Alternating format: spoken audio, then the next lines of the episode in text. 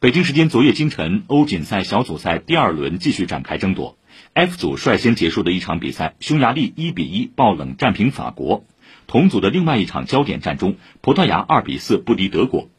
本场比赛打入一球的 C 罗，在国家队世界大赛的进球数达到了19球，超越盖德·穆勒，成为在世界大赛进球最多的欧洲球员。一组中，西班牙1比1战平波兰，遭遇两连平，滑落到小组第三。根据规则，小组前两名以及成绩最好的四个小组第三可以晋级淘汰赛。